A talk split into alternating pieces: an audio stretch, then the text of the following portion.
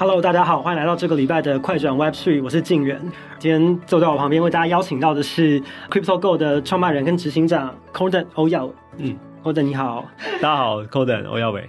嗯，今天想要跟大家聊钱包啊，嗯，很多的刚出入 Crypto 的小白可能会很好奇，说到底钱包它有什么样的功能？为什么大家都需要钱包？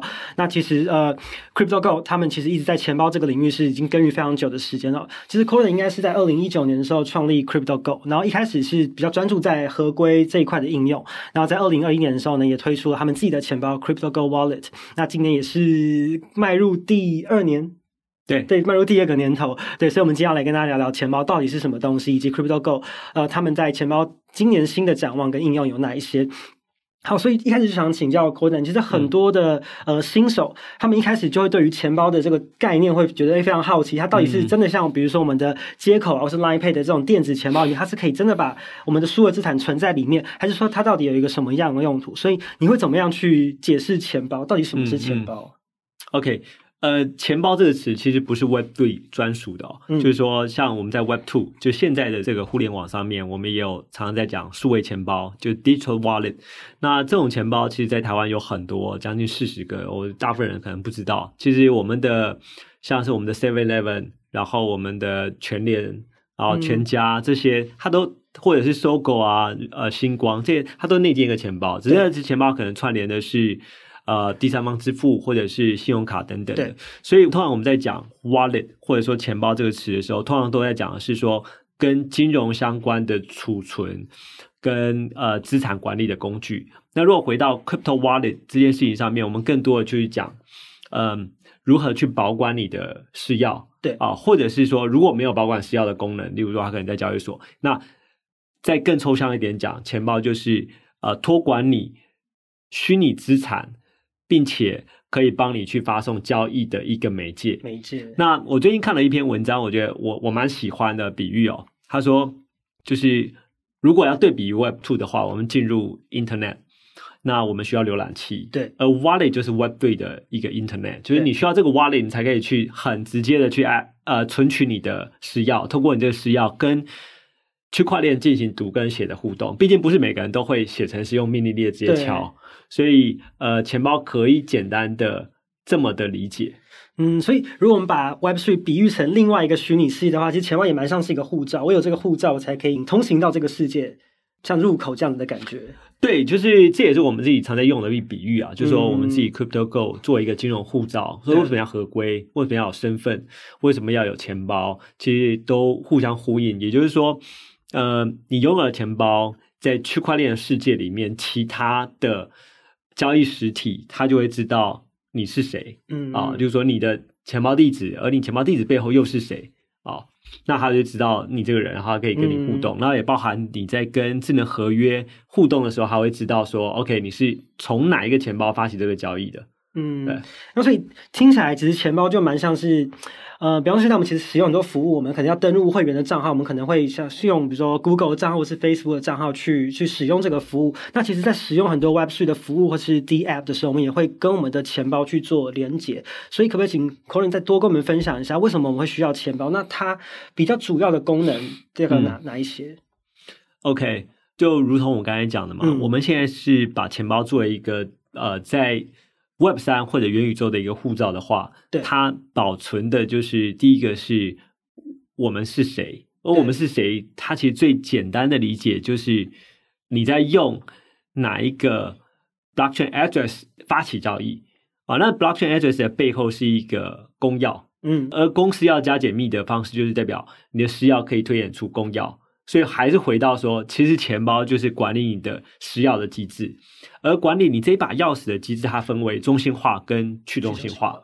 那意味着你透过钱包，你才可以跟这个元宇宙或者是区块链的账本去去互动。嗯，那所以所以钱包之所以很重要的原因，是因为呃，它保存了你的所有资产。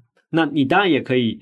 其实，其实交易所也是一种钱包，中心化跟跟去中央，我相信这可能等一下我们也会讨论到。没错，就是说，所以差别，不管你是用哪一种形式、哪一种媒介，最重要的关键就是，你唯有透过钱包，你才可以不懂城市的人啊，才可以直接的跟区块链互动。那会当然城市你可以直接用 RPC，嗯啊，直接跟区块链互动，那是一种方式，那就是钱包实作的方式。嗯，所以其实大家可能常见的一个误会跟这个刻板印象，会说钱包其实就是我的虚拟资产就存在里面，可是实际上这个 crypto 的 wallet 它里面是没有存任何的资产，它会比较像是一个钥匙，我可以去存跟区块链走互动。呀，没错，其实因为因为你的资产实际上是在区块链在这个账本上，对，而你只是拿着这个钥匙去开你的你的保险箱，对对对，这保险箱还是在区块链上，所以我们必须先理清说、嗯、，OK，这个资产到底存在哪里？嗯、因为因为有一些东西是，我们虽然说讲说哦，我们在都是虚拟货币，可是它它的资产其实是把用户的保管锁在了资料库，没错。啊，这叫典型例子就是 FTX，所以它并我我们的资产并不是在区块链，而是在 FTX 这家公司里面的。一个资料库，一个机房中，嗯、所以 FDA 宣告破产的时候，其实我们是没有办法拿回我们属于我们自己的资产的，因为我们资产已经委托了交给他，他们去做保管。嗯，所以其实刚刚 Torren 分享，我们也可以知道，说钱包它有分成非常不同多种的种类，有中心化的、去中心化的，然后还有呃冷钱包跟热钱包。所以到底钱包它到底有分哪几种种类？那它的呃优缺点跟彼此的差异又有哪一些？我们通常。呃，我分享一下，大家，就是说，大家很常问我的一个问题哦，嗯、就是说，哎，Coden 你呃，CryptoGo 跟 Binance 有什么不同？嗯啊，因为我们界面其实做的很友善。那当界面做的很友善的时候，其实大家第一站接触到的可能会是呃交易所钱包，不管是 Binance 或 Coinbase，嗯啊，或者是台湾的呃 MyCoinS 这些交易所，那那些也是钱包，没错。所以呢，差别就在于说，你透过什么方式。来接触，那你如果接触的是交易所钱包，那很肯定的就是你所有的东西都是透过它来去保管。那它就是最大的方便性，最方便使用。对，最方便使用的。那你透过它，你就可以做这些所有的交易嘛？对。那这类的，我们就把它归类为叫做中心化钱包。那呃，如果是你想要自己管，就像说 FDS 事件之后，你觉得你再也不相信任何交易所了，你把是要拿回到自己身上，嗯，你自己去管理这些钱包，你自己跟区块链互动。那没有问题。那所以有一票人，他就是透过他喜欢玩 DeFi，他喜欢玩 NFT，他喜欢嗯参与一些 DAO 的投票，那他就肯定需要一个钱包，就叫做、嗯、我们把它区分为去中心化钱包，或者说自管型钱包，或者是非托管型钱包，它有很多种说法。好，那这类钱包最常见的就是小狐狸 MetaMask。好，那你用小狐狸这样的钱包，就代表。你要自己负担是要保管的责任，嗯，大概分为这两种。那优点跟缺点，我就先很简略的讲哦。中心化优点就是它简单好用，不需要太多的呃烦恼，甚至很多都提供。刚刚就你刚才讲的，就是我可能 Google Login、Facebook Login，嗯，我就绑定了，我不需要去知道什么是助记词，什么是私钥，都不用记这些，很快就可以注册好一个钱包。反过来，在自管型钱包、去中心化钱包，你就要自己去管理。然后自己去负担是要不见的风险。他们助记词要这都要自己抄写好记下来，就是需要记的东西跟需要操作的这些步骤。助记词现在比以前更麻烦，有十二个、十八个、二十四个，然后每个钱包又不一样，然后每条链，所以其实门槛是很高的。嗯，刚刚 Kordan 有提到嘛，比如说币安还有自己的钱包，那像 CryptoGo Wallet 也是一个钱包。那这么多的钱包，我们要怎么样去挑选？那新手老手的挑选上面，你有什么样的建议？嗯。我自己使用钱包的经验已经已经好几年了，就是大概七八年，七八年，七八年以上。那我会给大家一个建议哦，首先还是要回到你买虚拟货币的目的是什么？嗯，我觉得这是第一点。例如说你是要投资，或者是你是要长期持有，或者你就只是想玩 NFT，或者你就是想要玩 DeFi，嗯。你的投资的标的要很清楚，然后你喜欢玩的币种也要要要要要要很明确。所以，当你这些东西都清楚之后，你就可以去大概去区分。哦、呃，我我用我自己的经验，我简单为大家分类。OK，如果你是 Bitcoin 的长期持有者、信仰者，你认为我就是放个十年，好，等着它增值，然后这中间我完全不想打开。嗯，那冷钱包是一个最好的。选择，因为最安全嘛，因为你就长期放在那边，你它 会逼你不会，因为它使用体验很差，所以它会逼你不去动它，不去动，因为它要接电脑什么什么太多步骤了。对对，就放在那边就会真的就放在那边，钱就越摸越少。对啊，你就可以不用去摸它。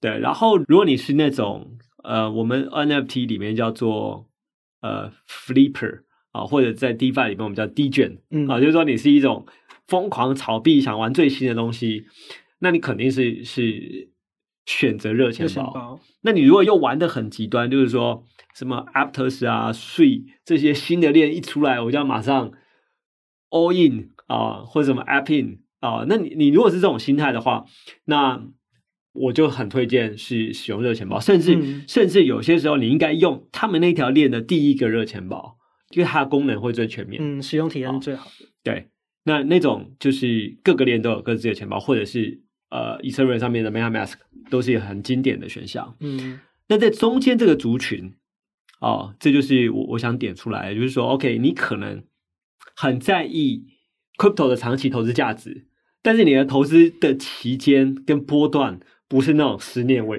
为单位的，你可能不是很短，也不是很长，以季度为单位，就是一季、两季，或者是半年、半年、一年这种。那你可能就是这两个钱包都不太适合你啊，因为我投资可能是很多元化，我可能是散落在各个不同的链、各个不同的金融商品，我可能喜欢 DeFi，我可能也喜欢 NFT，那我就不会想要锁在特定的钱包。那你可能也也不想要这个冷钱包一锁在里面，然后我遇到波段的时候，我没办法操作波段。那到底要用什么钱包？中间这这中中间其实就就有一个很大的一个空缺。嗯，我们这这类型的钱包，我会我会说它是聚合型的钱包。那聚合型的钱包通常也也称呼为呃热钱包。因为冷钱包它它一定是是锁在硬体里面嘛，对。那当然有些聚合型钱包它可以连接你冷钱包，但是你的私钥实际上还在还在冷钱包，所以我就不把它归类。是。但这种聚合型钱包，它就是第一个，它可以通常可以方便你追踪资产；第二个做管理，然后整合型的投资。就像我们刚才在开始直播之前在聊的马步记账，所以其实 CryptoGo 就是一个聚合型的钱包。我们其实就主打这一块的市场，做出一些差异化，嗯、服务这个人群。所以其实听起来是蛮看交易频率来去做区分的。如果很常交易的，其实适合用热钱包；那不太常交易的，那就可能是用冷钱包。那中间这一块就比较适合用聚合型的钱包。嗯，因为因为呃，很常交易还要加一个前提啊，就是说它可能是去冲。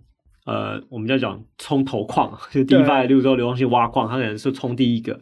那这种冲头矿啊，或者是冲冲呃刚上币的那种，呃价格暴冲的那那个波段，嗯，它就适合去选用那个链的第一个热钱包。对。因为因为它的资源可能是最好。嗯，其实 Colin 讲到这个，也跟我们事前收集到的一个提问，呃，非常的像，就是说，诶，如果我们很常在玩各种不同的，比如说 NFT 啊，或者各种 DeFi 的应用，那我们也会有很多的不同的钱包，或者是数位资产散落在各种不同的钱包里面，然后甚至是不同的链上。那我们要怎么样的去，呃，就是把这么多的数位资产散落在各处的数位资产都一次的统整，或者说看到我到底有哪一些的资产可以去做动用。那所以这个应该就是呃。聚合型的钱包可以发挥最大优势的地方，嗯，所以可不可以再给我们讲解一下，到底聚合型钱包它跟我们刚刚前面提到的冷钱包跟热钱包有什么不一样？它可以怎么样去使用，然后帮助我们在可能虚拟资产的交易跟保管上面有更好的体验？嗯，呃，我我相信，如果如果有呃在 crypto 这个领域里面玩呃超过一年以上经验的、嗯、的人来说。应该都有一个痛苦啊，就是说你到每一个 DApp 的应用，或者买买每玩一个区块链游戏，它就多就请你再产生一个新的钱包啊，或者是你可能也是就是不信任它，所以你只好再产生一个新钱包。嗯，那当这种钱包产生越来越多的时候，你就会感受到痛苦，就是我到底要怎么管理？它有点像我。呃，我我自己的经验，我觉得它会有点像是我们现在在上网一样，每一个网站我都有一个账号密码啊。如果我都用同一组，那我的被害的风险就会变大。那如果我都用不同组，我就很难去记忆。嗯、所以其实 CryptoGo 就是锁定这个市场，就是说，嗯、呃，我们认为在 Crypto 的世界里面，使用者不应该去记忆我的这个钱包用在哪一个 DApp，我的助记词衍生出哪些。呃，私钥私钥产生哪些钱包？哦，应该是回到最最关键的，就是我到底有什么样的资产，它散落分布在哪一些 DApp，哪一些 Protocol？哦，而它现在的价格波动是什么？我又如何去调整我的资产配置？嗯，就回到资产配置的最核心。所以，我们呃聚合型钱包，我们前往的是这个路线，也就是说。你不应该去记忆说，OK，Stephen 到底是支援哪几条链？你应该就是享受 Stephen 这个游戏啊，然后。你关注的是 Stephen 上面你有哪些鞋子，而不需要太关注说哦，Stephen 这个鞋子我现在在 Binance，然后我现在要卖，所以我我需要把它转到 Binance 钱包等等。嗯、我觉得这些都太就这些麻烦事情就交给 CryptoGo 的 Wallet 来帮他处理。而且而且甚至、嗯、甚至我相信很多人在用的时候，还有一种体验就是，我光是 USDC 就有十几种 USDC 或十几种 USDT，然后哎为什么为什么这个格式不支援？然后光是比特币。比特币又又分好多种，什么呃 SegWit 啊，嗯、然后现在又又有新的一些协议。哎，为什么光是比特币的钱包地址我也不支援？然后什么叫格式不符？对、嗯、对，大部分人来说那些都是乱码。对，太困难理解了。对，所以呃，我们想解决就是这类的问题，因为当你的进入门槛高的时候，嗯、诈骗就会多。所以，我们先把进入门槛降低。让大家很容易理解跟操作，那就可以进一步的去阻绝未来可能发生的诈骗。对，这是我们的看法，也是我们的这个路线。嗯，我们是不是也来请 Colin 跟我们大概讲解一下你们的产品有哪些特色，然后可以怎么用？好，那我就很快的讲一下我们的钱包应用，嗯、就是你登录进去之后，你就可以看到所有的资产，嗯、然后包含 NFT，包含呃 DeFi，包含呃各式各样的 Token，你都可以在上面看到它的价格波动。然后还有你的呃资产的比例跟配置，那同时在这里面你可以看到，呃，不管你在其他地方产生了多少的私钥跟助记词，都可以在 CryptoGo 里面去保管。你可以从不同的链的角度去看这些资产配置、资产清单，你也可以知道自己在链上的所有交易记录。嗯、也就是说，你发生什么事情，我们马上通知你。而且你看到它是其实是区分不同链的，那好处就是说你不需要一个链打开一个钱包。那自然，像呃整个 NFT，你也可以通过 Collection View 或者是 Item View 去看到你所有的数位收藏。我们也可以把它转成像 IG 的的这种展示形式。所以还是回到最最单纯的数位收藏的展示。那当然，刚才也讲到嘛，就是钱包就像是浏览器一样，进入区块链的入口，我们也可以去串接各式各样的啊、呃、区块链应用。那这样就是让提高这个易用性也很关键，就是说。你如何跟你的朋友？你只需要有电话号码，嗯，你就可以管理钱包。用电话号码就可以跟呃朋友互动。你不需要问他说：“哎、欸，呃，金源，你你的区块链地址给我啊。呃”嗯、我们可能就透过通讯录，然后绑定我们常用的 payment wallet，那我们就可以互动。所以兼具了一块社交的功能。对，所以我们在这个设计理念就是想要把大家过去在。第三方支付，例如说像接口、Line Pay 甚至微信这种使用体验带来到 CryptoGo 里面，嗯啊，对，你知道 Web3 你你没有必要因为 Web3 这件事情你就改变你的使用习惯，因为过去使用习惯我觉得没有不好，所以我们就维持这样的使用习惯，然后尽可能的让我们的使用门槛降得很低，嗯，然后让大家用起来，甚至很多人问我说，哎，这是中心化钱包吧？怎么那么好用？好用，它融融合了 Web2 跟 Web3 的优点。对对，嗯，其实大家如果有在之前有一间呃蛮有名的这个 FinTech 应用叫做麻布记账，大家如果有使用过这个这个软体服的话，其实我自己个人觉得它跟麻布记账的使用体验蛮像的，因为麻布记账它就是聚合大家所有的这些呃银行的账户，还有证券的账户，所以你可以看到你所有的资产。那使用 Crypto Gold Wallet 其实也跟麻布记账的体验蛮像，你可以同时的看到你所有的虚拟资产有哪一些。但是我觉得呃跟麻布记账。就不同的是，就是可以直接在 CryptoGo 里面去做交易，所以它其实是看你的数位资产跟交易双向的都可以去同步在上面做操作。对，最大差别就是多了写入的功能，多了交易交易的功能。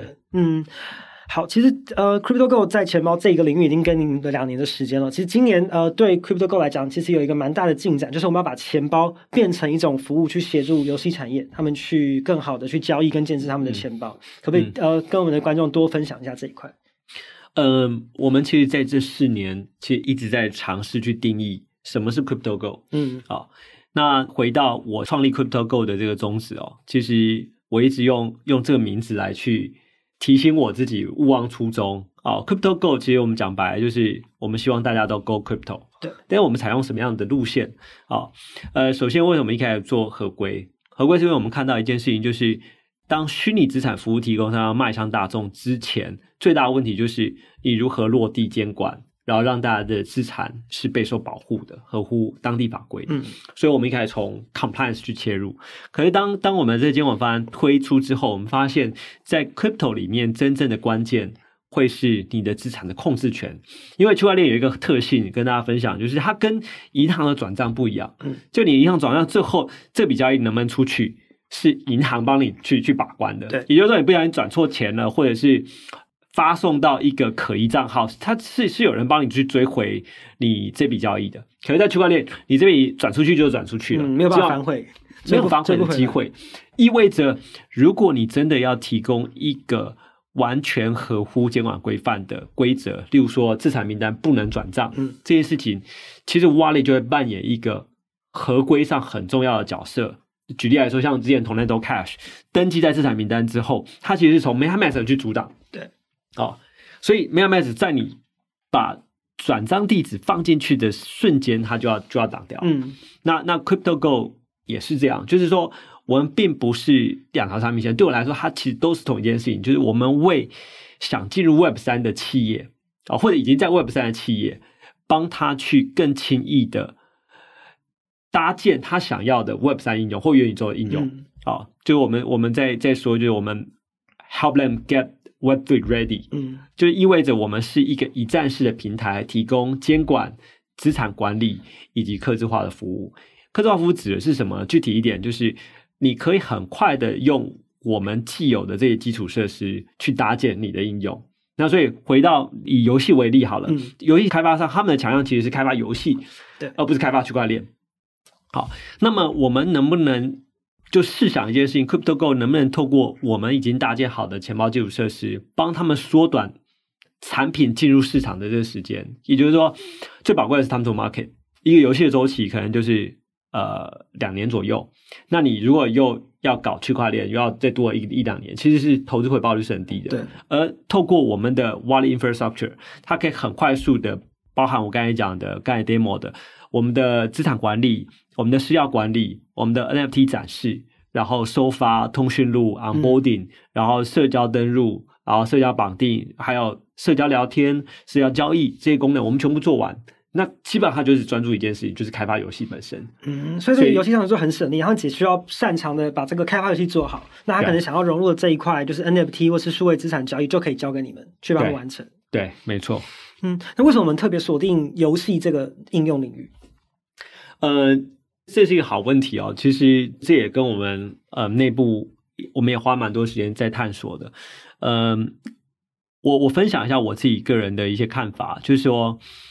嗯，我最近看了很多的这个产业相关的这些趋势啊。嗯，我认为第一个跟 AI 出现有一点点关系，AI 出现会让我们呃会释放人类很多的时间。那我认为它可能会被放在娱乐跟游戏上面。嗯，然后再来，其实过去嗯虚拟货币真正起来的第一波是什么？是作为金融或者投资。嗯。那我认为第二波可能会是游戏跟娱乐，这这只是有点有点残酷，但是我认为可能只有游戏跟娱乐，就是为什么这么说？一圈一圈的嘛，嗯，就是假如第一圈是是金融跟投资，这这个已经已经有有巨头出来了，没错，例如说 Coinbase 啊，Binance，嗯，可如果第二圈我们到底如何走向大众？它会跨过游戏娱乐，直接到电商吗？直接到支付吗？我其实想了很久，我现在的答案可能是否定的。我认为它可能比较倾向于是游戏跟娱乐。那有一个客观事实，我们可以看出这个现象。募资最近募的最成功，像什么 Yoga Lab 啊、猴子啊、什么 Crypto Punk，他们实际在做，他们其实就是在做一堆游戏。嗯，而且游戏有一个好处啊，游戏对于一般大众的好处是什么？就是过去我们在搞币啊，你就要有币，你才玩投资，才玩交易嘛。可是区块链游戏，我们从 Stephen 可以观察到一个现象是，还有 Axie Infinity 观察到一个现象是，没有钱的人也可以进入区块链了。我不一定要有钱才可以进入区块链，我可以从里面再赚更多的钱。我这个普惠金融更多的是，我连没钱的都可以对它普惠金融。你在这边赚了更多的币，你就有金融可以玩，然后你就有收藏，就 NFT，就是你所有故事才能说得通，才能转得动。它是零。几乎是没有门槛，进入的门槛，所有人都可以进到里面去。对，而且再来就是，嗯，我觉得游戏还有一个很关键，就是说，其实你的 token utility 可能不是那么重要。嗯，就游戏好玩才很重要。嗯，而最关键是你的成就、你的炫耀的属性啊，你有没有有没有办法让他去炫耀，让他是有很有成就感，让他有一个元宇宙的社交地位？我认为这个可能是下一波区块链，就是整个加密货币产业在探索的一些议题。也就是说，我们迈入大众，可能要在这上面去思考一些、嗯、一些切入方式。这就是为什么现在投资上面很热的领域是关于社交。嗯，因为我们都在思考下一代的社交会长怎么样子，就或者元宇宙里面的社交大概怎么长什么样子。它它肯定不是 Facebook。嗯、对，那那如果不是，那还会是怎么样？虽然有可能是从游戏娱乐这边慢慢的去演化出来，对，所以新的那种社交。所以基于呢上述的一些推论，那样讲可以再讲很久啊。基于上述的推论，我目前的看法，也许未来看法会变，但我目前看法是，它可能还是从游戏或者是娱乐相关的去切入这个市场，比较可能真的迈向大众。嗯，就像我之前跟前几天跟那个有一个以前呃 MIT Media Labs 的一个一个院长在聊，呃，就叫他叫 Joey 的。啊、哦，呃，一个日本人，他其实也跟我们分享也很直接。他说，其实真正要让大家采纳 Web 三，最好方式，举例，宝可梦的所有所有卡片变成 NFT，而且宝可梦资源钱包。你全世界瞬间就就是都采纳，这、嗯、就很像 Facebook 一开始的时候是从那个拔菜的游戏开始，所以更多的更多的人愿意到这个上面去做他们的社交活动。对，已经讲讲重点了，我都忘记这个这个例子。就我我们实际上在以以台湾而言，实际上大家用 Facebook 根本不是无所谓，我在这边要跟跟我爸爸妈妈聊天，玩那个游戏，或者跟我朋友聊天。那时候有 MSN 有即时通，对，真正真正 Facebook 起来，在台湾真的是因为那个游戏。对啊，偷菜或怎么玩？后来玩什么 Tetris Battle，就正是因为玩游戏起来，我们开始在上面玩玩 Facebook，然后在在在上面会很多的分享，例如呃，我玩游戏赚了多少钱啊，把、嗯、什么菜啊，等级提升到里程碑。然后你有了社交，你有了讨论，你你改变了你的使用习惯，你开始发布一些照片，你发布一些讯息，然后整个社交行为就挪移过去。对，整个人与人的互动模式发生了典范转移。嗯，我觉得刚 Codon 一开始分享那个论点，我觉得很有趣。我真的没有想过，所谓 AI 如果现在发展的越来越普遍之后，大家其实可能更多时间花在就是娱游戏娱乐产业，它反而是下一个爆发点，因为大家有更多的时间去做这些休闲娱乐的活动。对，甚至是这个是 AI 去做 CP 值还比较低的，嗯、就会想，就是哎，你用 AI 去玩。玩这些魔兽啊，或者等等游戏的，嗯、它可能算力 比起人力还是贵的。哎、嗯，所以像刚刚提到这个钱包，它背后的商机是在于我们可能帮他建置这个钱包。那像这种商业模式，我们是帮他们可能就一次一次的，还是说我们有点像 SaaS 服务这样子？呃，定期定期的去收费。基本上，我我们的做法是我们提供他。这个钱包的基础设施，嗯，然后在这个钱包的基础设施之上，它可以去搭建它的应用，对，意味着我们会收取平台的订阅服务费，那我们会视情况去收取呃应用的开发费用，但我们不一定所有东西都会有这一块，因为嗯、呃、不一定所有的客制化费用我们都是愿意接的，嗯，好，所以这这是有点是看情况。那通常来说，我们更多的是平台的服务费，而这里面的收费的。呃，几句会按照他在我们平台上的活跃人数去看。嗯，举例啊，像 YGG 透过我们打造一个 YGG 钱包，对，那 YGG 钱包它越活越多，那还要付给我们费用就越高。哦，是看以量计价这样子。对，那包含像是我们的 Compliance，你的客户数越多，你就会做越多 KYC，那你就会需要付给我们更多的费用。那平台的订阅服务费归平台订阅服务费，使用费归使用费。那很多人也会问到我说：“哎、嗯，游戏跟 KYC 有什么关联？”对，我们其实在思考的几个点，就是说，游戏领域里面，我们可能需要防外挂、防诈骗，嗯，我们还要游戏是十八禁做年龄的确认，所以我们会把这些 KYC 应用也同时导入到游戏里面，结合你的这些社交的 profile，嗯，就有点像是。呃，如果有在玩游戏，大家可能会知道 Steam 的 profile，就像我们帮你打造一个元宇宙里面 Steam 的 profile，或者说我金融护照，只是这金融护照先从游戏开始。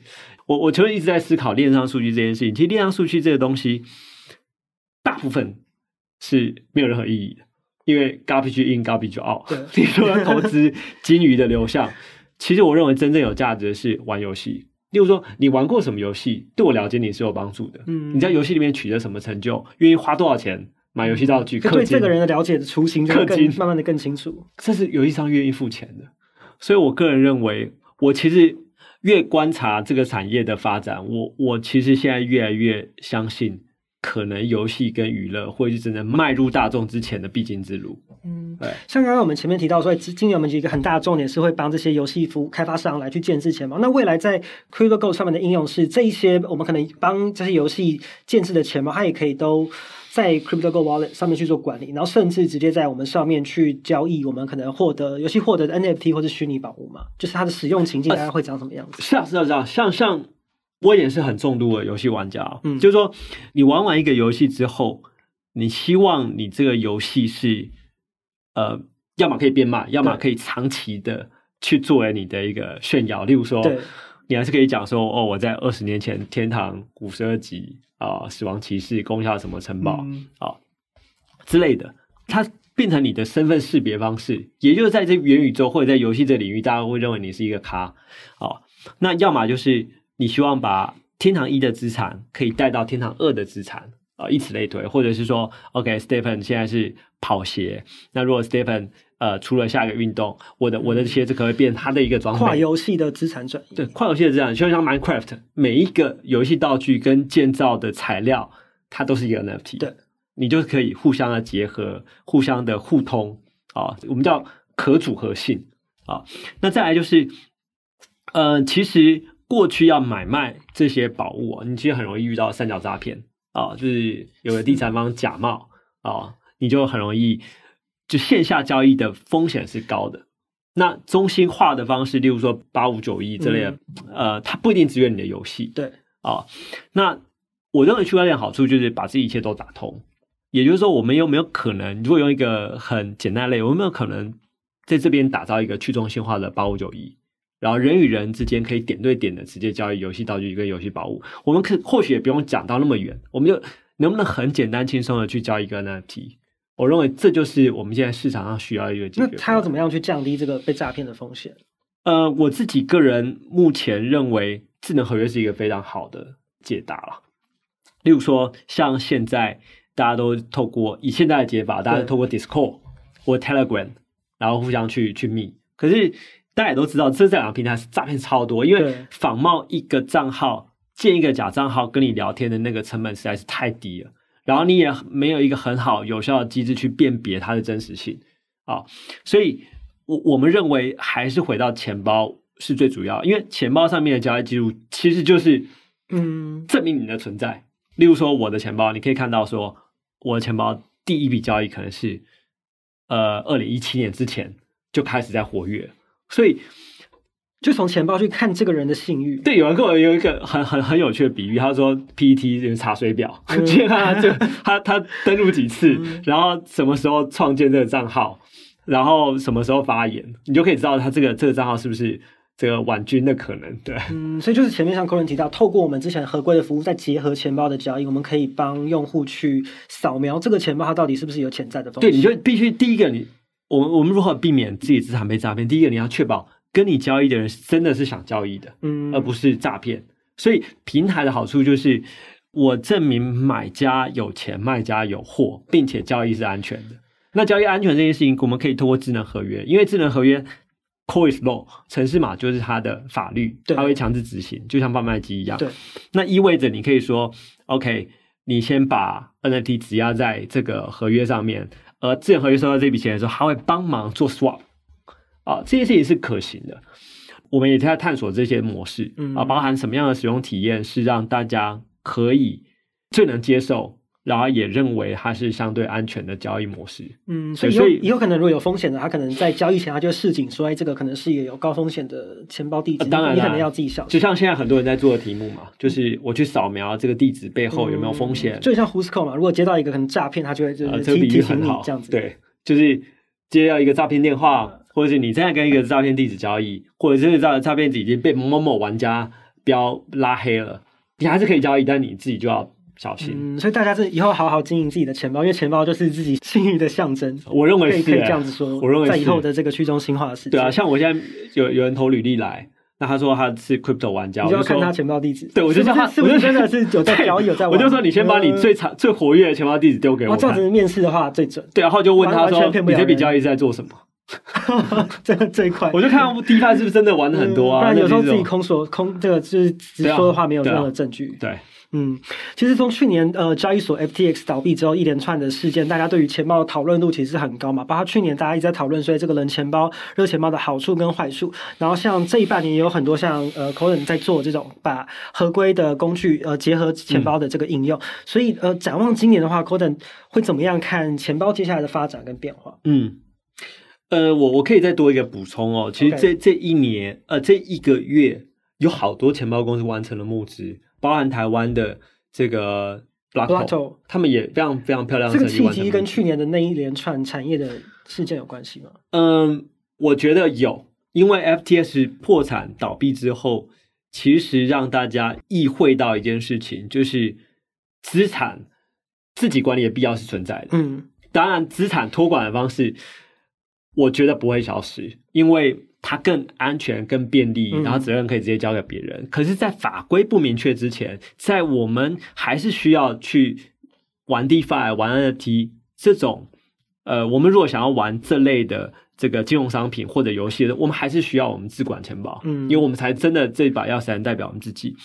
所以，我自己看的趋势说，OK，为什么钱包会再一次热起来？因为是要管理是强需求，对，而且区块链的协议，就是 blockchain protocol 或者 blockchain network，一天比一天还多。公链好像这个公链之战好像还没结束，对就永远都会有你说他的 Ethereum killer 出出来。